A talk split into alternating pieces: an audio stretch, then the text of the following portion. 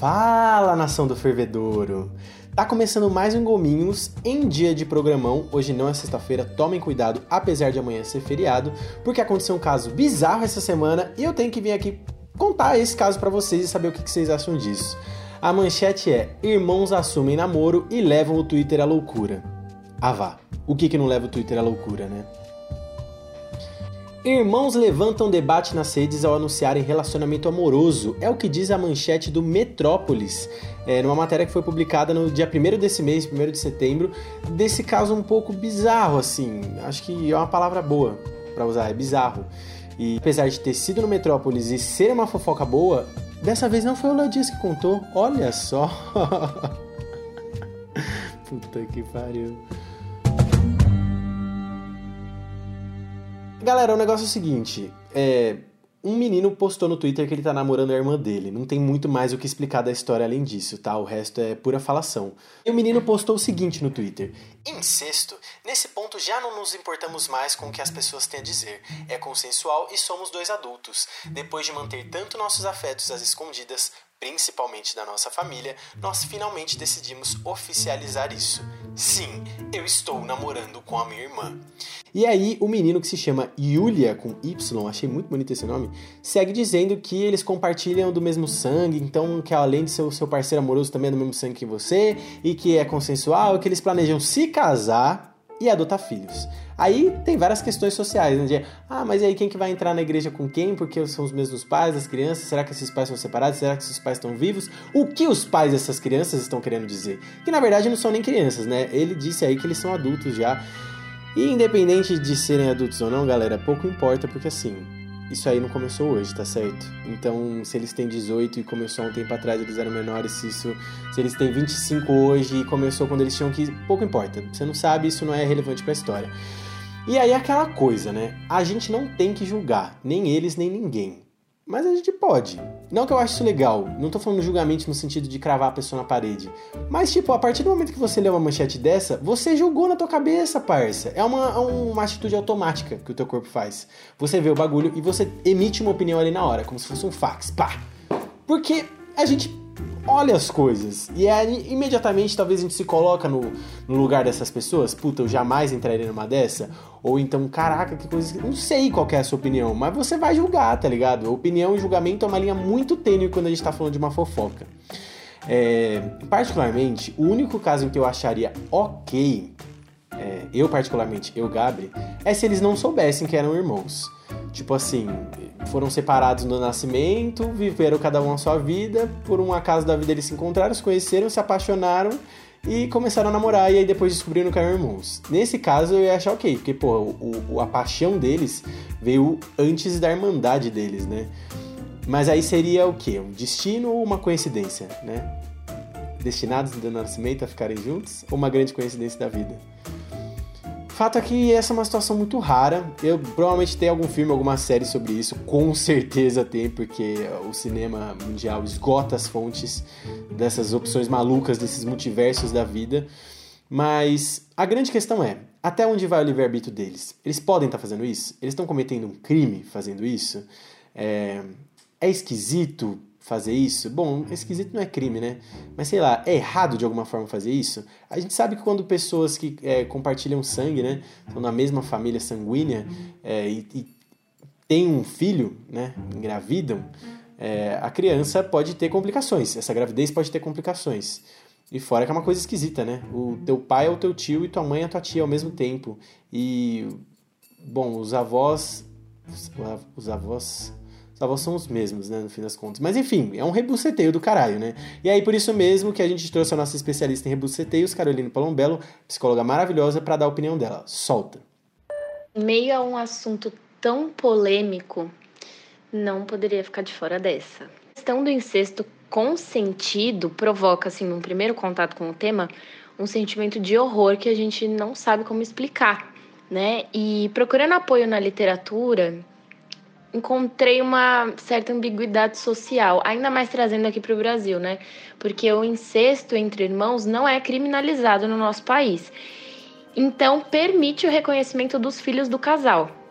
Porém, nega-se o reconhecimento formal, ou seja, o casamento civil, né, dessa união. Então, a única opção é dessas duas pessoas viverem na informalidade, né, no não reconhecimento formal social. E aí entra naquela questão de proibição de casamento igual tinha sobre casais homossexuais, né? Então, só porque era proibido quer dizer que moralmente é proibido também ou não, né? Tem essa separação do que, que a lei dos homens, né, que está escrita na Constituição diz e a lei do nosso comportamento. E a gente tem que voltar lá para Freudinho, né? Então, em 1897, ele descobre a existência do desejo incestuoso na sua própria autoanálise. E é aí que ele vai pensar a teoria do complexo de Édipo, que inclusive a gente também tem aqui, né, no nosso podcast. Então, depois procura lá para saber um pouquinho melhor sobre a história do Édipo, mas que mostra o desejo incestuoso junto com essa interdição, né? Alguém que rompe isso e também que é algo que não dá para ser suportado, né? Então tem o, o, diante do desejo, o sujeito ele vai se dividir, né? Hora ele vai rejeitar aquilo e hora ele vai conservar um pouco daquilo, né? Que é a divisão que a gente faz entre o consciente e inconsciente, né? Que a gente faz com tudo aí. Então, o, o destino né, do Édipo, ele vai paralisar a gente porque podia ser algo nosso, né? O oráculo que lança algo ali e que a tentativa do homem é de negar o desejo incestuoso, porque a gente sabe que vai contra a natureza. Lei, ela não é inata, né? Essa interdição que a gente fala, ela precisa acontecer pelo um terceiro, né? Às vezes nos textos vai estar lá sobre pai, o nome do pai, mas é, é um terceiro que vai chegar e vai dividir é, esse vínculo que é tão intrínseco assim entre mãe e bebê né? Então vai fazer com que a mãe possa ter outros desejos para além da criança, para a própria criança também entender que ela pode desejar outros objetos, né? Então é uma substituição dos primeiros objetos de amor, que é muito fundamental para o nosso desenvolvimento, né? E que daí Freud vai falar que é ali que a gente se liberta do complexo de Édipo, né? Que é quando a gente entende que a gente não tem um foco só de desejo, né? E que a gente pode se libertar e substituir os nossos pais lei que, como consequência, tem excluir o incesto fundamental, né? Que seria o filho, mãe, pai, mãe, enfim. Pai e mãe é ótimo, né? Não, gente. Filho, pais. Que é o que o Freud, né, apertava nessa tecla. Desejo primordial, ele é interditado, né? Por essa função paterna aí. E por isso que está representado no complexo de Édipo como uma função fundamental na nossa Constituição, né? Assim como a função materna é fundamental. Mas quando entra no incesto consentido entre irmãos, aí a gente pode pensar a partir de uma vivência né, neurótica ali, de um desejo que vai romper com essa moral e tal, e que envolve implicações sociais que são ambivalentes. E aí fica aquilo. O que, que vocês pensam sobre isso, né? Então, gente, um beijão aqui, só pra instigar um pouquinho mais. Muito obrigado, Carolzinha, pela sua opinião aqui. Acho que seria fundamental para esses gominhos, porque às vezes, galera, nem Freud explica, tá certo? E é aquela coisa, eu acho que o grande X dessa história está em. E os irmãos que se pegam por aí e a gente nem fica sabendo. É, tem a na série Elite, que eu adoro aquela série, porque, enfim, eu gosto só das cenas de putaria, o enredo é bem horrível, assim, para falar bem a verdade. Mas eu gostava, série adolescente, é aquelas bobeirinhas, né? É tipo um rebeldes do, sex, do X-Vídeos, tá ligado? Acho que é mais ou menos assim. E, mano, tem vários irmãos que devem se pegar por aí, a gente nem fica sabendo, tá ligado? Aliás, a nossa sociedade já normalizou você pegar prima, né? É tipo assim, é uma piadinha bem machista que rola em todas as famílias. E, enfim, quando há consenso, ok, mas. Tipo, tá normalizado isso, né? A gente não pode chegar aqui e falar assim, ah, porque os irmãos estão se pegando, meu Deus do céu, que coisa errada. E aí, de repente, o cara dá risada porque comeu a prima dele quando ele era mais novo. Saca? É, é, eu acho que a gente tá caindo de novo naquelas hipocrisias de, ah, eu aceito isso aqui, mas eu não aceito aquilo ali, tá ligado? É, eu aceito o que eu faço, mas eu não aceito o que o outro faz, porque o que o outro faz é esquisito e o que eu faço eu já aceitei. A gente aguenta o cheiro do próprio peido, mas não aguenta o cheiro do peido dos outros. Mano, pra mim o problema tá aí, tá ligado? É puramente moral e puramente a galera, tipo eu que tô vindo aqui fazer esse programa, meter o bedelho na vida dos outros. Agora, tem um lance também que o menino postou, tá ligado? Tipo, ele quis postar por que isso? Pra dar um hit, pra irritar? Para ter os 15 minutos de fama na internet? Ou ele só quis fazer um desabafo? Porque tem dessa também. Gente às vezes a gente só quer desabafar na internet. Você quer contar pro mundo o que você tá sentindo porque você tá dentro da sua casa e você tá se sentindo isolado, sei lá tá ligado? Mas a grande questão é, e a galera que, os irmãos que já se pegaram, a gente não sabe, tá ligado? E tá todo mundo vivendo normalmente. E aí eu vi um post no Instagram esses dias muito interessante, é, que é a história da cachorra Fufi, do livro Nascido no, do Crime, Histórias da Minha Infância na África do Sul, do Trevor Noah, que tem um programa muito legal nos Estados Unidos, e eu fiquei doido para ler esse livro porque eu amei essa história. Basicamente, contando por cima e sem spoilers, ele tinha uma cachorra que era a Fufi, e aí a Fufi ele brincava muito com a Fufi, amava muito a Fufi, Fufi pra cá, Fufi pra lá. E aí um dia a Fufi escapou. Ele viu que ela tava, tipo, ensaiando ali um pulo no muro, não sei o que, fez que fez, pulou o muro. E aí, como ele tava esperto e viu, ele catou a bike dele e foi atrás da Fufi pra ver aonde que a Fufi tava indo, tá ligado? Pra ver até onde ela ia. Eis que ele chega numa casa, a Fufi para na frente do portão, ela pula o portão da casa, do mesmo jeito que ela saiu da casa do Trevor, e aí fica lá. E aí ele bate na porta e fala: Oi, tudo bem? É, abre um, menino mais ou menos da idade dele. É, a minha cachorra tá aí, eu preciso dela de volta. Aí ele falou: Que cachorra? Aí ele falou: Minha cachorra acabou de trair a Fufi. Ele: Fufi? Aqui só tem a manchinha. Manchinha, vem cá. E aí a manchinha veio e a manchinha era a Fufi. E ele ficou, porra, bicho, isso aí é a minha cachorra, é a Fufi, não sei o que, blá blá blá. E aí o menino ficou completamente isolado, voltou para casa, ligou pra mãe dele, a mãe dele foi lá com ele de novo na casa e falou assim: é, com licença, essa cachorra aí é a Fufi, é a cachorra do meu menino, eu preciso levar ela embora. E aí, o menino também chamou a mãe dele, a mãe dele veio, não, não, não, não, não, essa aqui é a Manchinha, e ela não é a cachorra dele, ela é a cachorra do meu filho, e ela vai ficar aqui. E aí começou um bate-boca, não sei o que, a mãe dele falou assim, tá, o negócio é o seguinte, quanto é que você quer pra cachorra voltar pra gente? Pra Fufi voltar pra gente?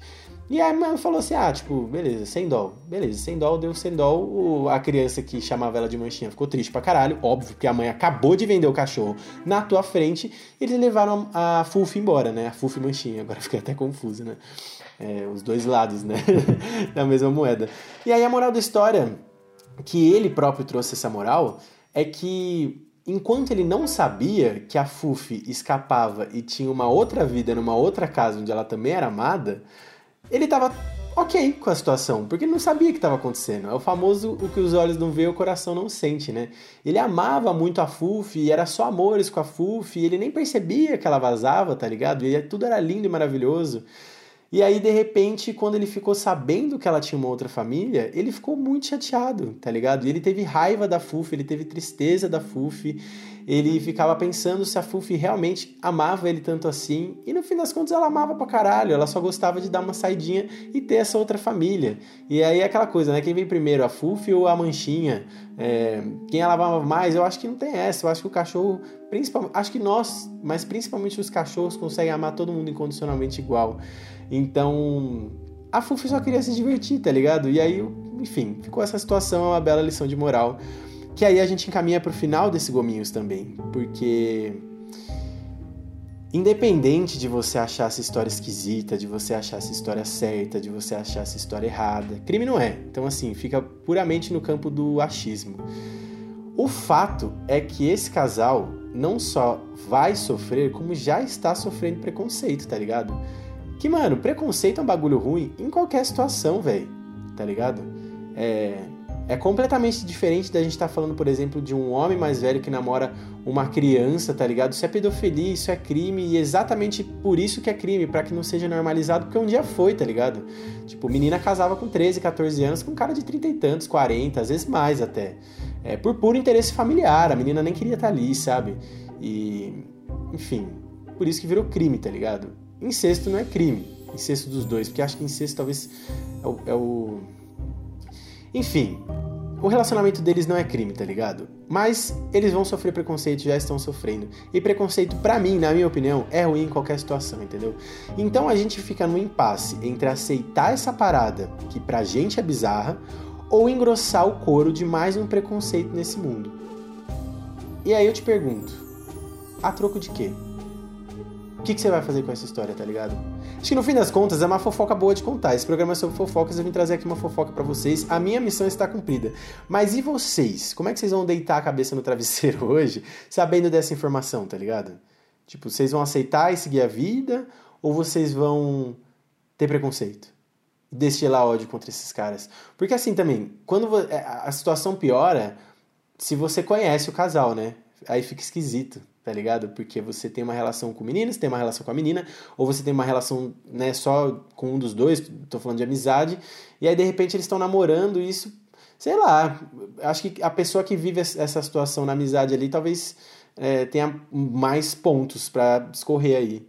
Mas a grande questão é, e aí, a gente vai ser hipócrita de jogar mais um preconceito no mundo, tá ligado? Ou a gente vai ser completamente cringe de aceitar essa situação bizarra, tá ligado?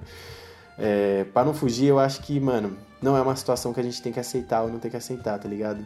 Escutem a fofoca, se vocês acharem bacana, repassem, compartilhem o gominho, sigam o Fervedouro nas redes sociais e sigam a vida de vocês, galera, porque essa não é a primeira história bizarra que vocês vão ouvir, essa não é a, a história mais bizarra que vocês vão ouvir, que vocês já ouviram, e daqui a pouco vem outra, tá bom? Um beijo e um cheiro.